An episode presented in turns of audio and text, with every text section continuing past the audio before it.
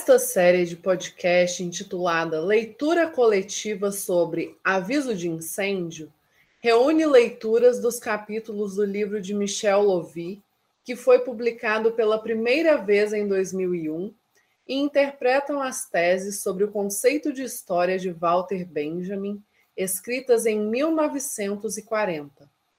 O coletivo responsável pelas leituras é formado por estudantes e docentes da Universidade Federal de Lavras, assim como por convidadas e convidados que compõem o grupo de estudos Teoria Crítica, Educação e Educação Física.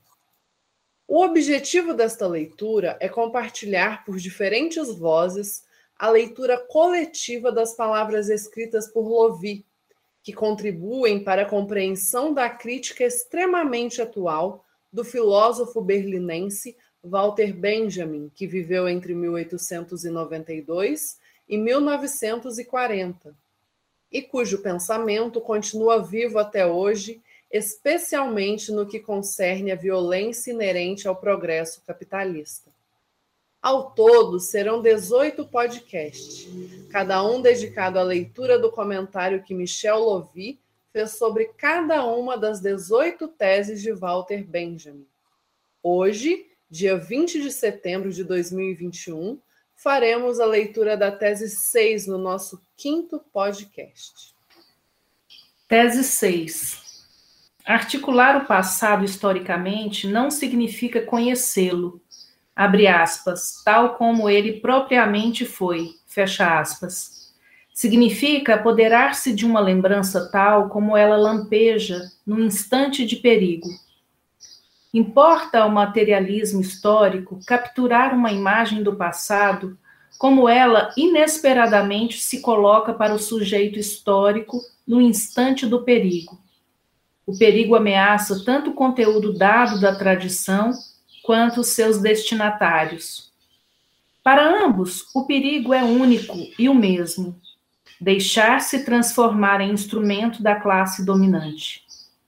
Em cada época é preciso tentar arrancar a transmissão da tradição ao conformismo que está na iminência de subjugá-la. Pois o Messias não vem somente como redentor, ele vem como vencedor do anticristo. O dom de atear ao passado a centelha da esperança pertence somente àquele historiador que está perpassado pela convicção de que também os mortos não estarão seguros diante do inimigo, se ele for vitorioso. E esse inimigo não tem cessado de vencer. A tese começa rejeitando a concepção historicista positivista da história, representada pela célebre frase de Henke: historiador prussiano conformista e conservador. A tarefa do historiador seria, simplesmente, de representar o passado, aspas, tal como ele propriamente foi, O pretenso historiador neutro, que ascende diretamente aos fatos, entre aspas, reais, na verdade, apenas confirma a visão dos vencedores, dos reis, dos papas, dos imperadores. Tema privilegiado na historiografia de Henke, de todas as épocas. O momento de perigo para o sujeito histórico, ou seja, para as classes oprimidas, e para o historiador que optou por este campo, é aquele em que surge a imagem autêntica do passado. Por quê? Provavelmente porque nesse momento se dissolve a visão confortável e preguiçosa da história como, abre aspas, progresso, fecha aspas, ininterrupto. O perigo de uma derrota atual aguça a sensibilidade pelas anteriores, suscita o interesse dos vencidos pelo combate, estimula um olhar crítico voltado para a história. Benjamin talvez pense também em sua própria situação. Não foi o perigo iminente em que ele se encontrava em 1939, 1940, prisão, internação nos campos de concentração, entrega pelas autoridades vichistas à Gestapo, que provocou a visão singular, única mesmo, do passado que emana das teses abre aspas, sobre conceito de história, fecha aspas.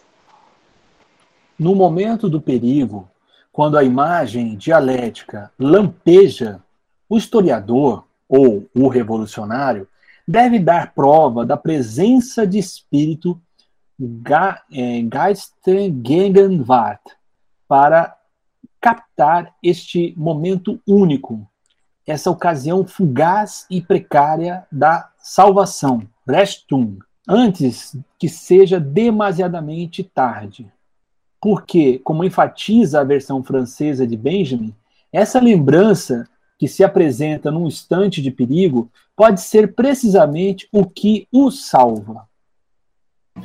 O perigo é duplo. Transformar tanto a história do passado, a tradição dos oprimidos, quanto o sujeito histórico atual, as classes dominadas, novos destinatários dessa tradição, em instrumento nas mãos das classes dominantes. Estipar a tradição ao conformismo que se quer dominar é restituir a história, por exemplo, a Revolução Francesa ou a de 1848. Sua dimensão de subversão da, da ordem estabelecida, edulcorada, obliterada ou negada pelos, pelos historiadores abre aspas, oficiais, fecha aspas. Somente assim, o adepto do materialismo histórico pode, abre aspas, atear ao passado a centelha da esperança, fecha aspas, uma centelha que pode incendiar a pólvora no presente. O historiador revolucionário sabe que a vitória do inimigo atual ameaça até os mortos não necessariamente da forma primitiva e grosseira como a restauração monárquica dos Stuarts maltratou as ossadas de Cromwell, mas pela falsificação ou pelo esquecimento de seus combates. Ora, abre aspas, esse inimigo não tem cessado de vencer fecha aspas. Do ponto de vista dos oprimidos, o passado não é uma acumulação gradual de conquistas, como na historiografia, entre aspas, progressista, mas, sobretudo, uma série interminável de derrotas catastróficas, esmagamento da sublevação dos escravos contra Roma, da revolta dos camponeses anabatistas no século XVI, de junho de 1848, da Comuna de Paris e da insurreição espartaquista em Berlim em 1919. Mas não se trata apenas do passado. Em sua própria tradução francesa, Benjamin escreve: Abre aspas. Nessa hora, o inimigo ainda não acabou de triunfar. Fecha aspas.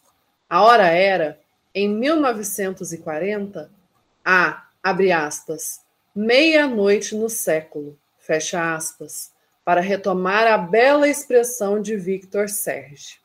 As vitórias do inimigo foram monumentais. Derrota da Espanha republicana, Pacto Alemão-Soviético, ocupação da Europa pelo Terceiro Reich.